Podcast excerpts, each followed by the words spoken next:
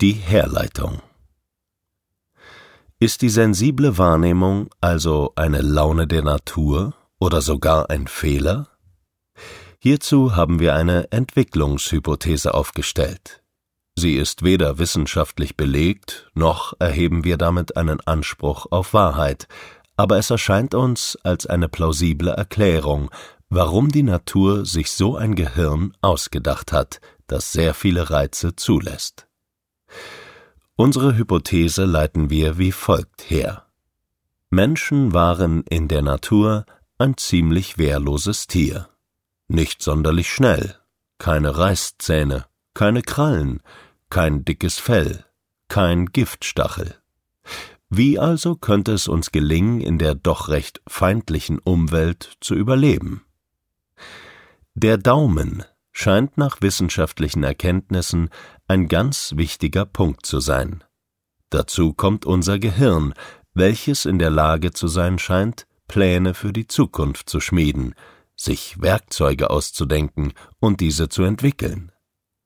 Auch darüber hinaus ist unser Gehirn zu ganz wundervollen Dingen in der Lage, die uns das Überleben wohl leichter gemacht haben. Aber was ist mit der sensiblen Wahrnehmung? Natürlich haben Tiere die auch, in bestimmten Bereichen sogar noch weit ausgeprägter. Unsere Kombination scheint aber für unseren Kontext besonders hilfreich gewesen zu sein.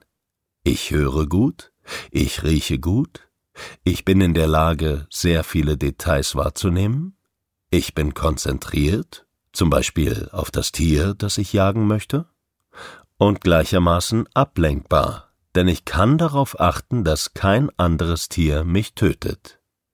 Ich nehme feinste Reize auf der Haut wahr, damit ich eventuell auf Windveränderungen und damit Witterungsveränderungen reagieren kann. Darüber hinaus merke ich mir Details sehr gut. Wie bin ich an diese Stelle gekommen? Welche Beeren sind giftig? Und viele Dinge mehr.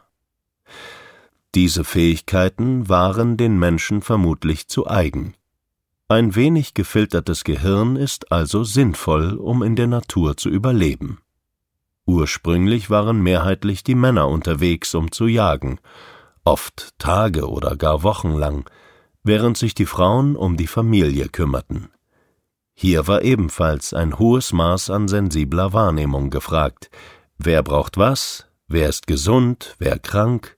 Nähert sich eine Gefahr? Gleichzeitig bedurfte es der stetigen Absprache. Schließlich lebten mehrere Menschen in der Höhle zusammen.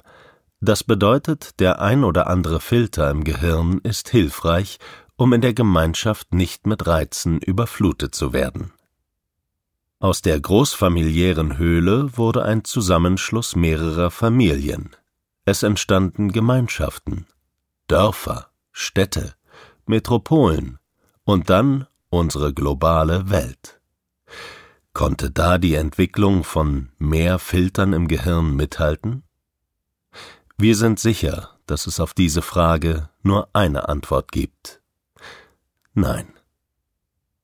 Die Evolution ist eine recht langsame Entwicklung, langsamer als die Entwicklung unserer Menschheitsgeschichte, Somit wäre es nur allzu logisch, dass in unserer heutigen Welt viele Gehirne überreizt sind. Das wird vermutlich auch kaum jemand in Abrede stellen. Dass es Menschen gibt, die sensibler, also auffälliger reagieren, ist aktuell trotzdem eher als defekt beschrieben. Richtiger wäre es aber, dies als unsere ursprüngliche Disposition zu begreifen, als unsere eigentliche Wahrnehmung. Diejenigen, die mehr Filter entwickelt haben, haben in der großen Gruppe Glück. Gleichzeitig haben sie damit aber auch viele der eben beschriebenen Fähigkeiten eingebüßt.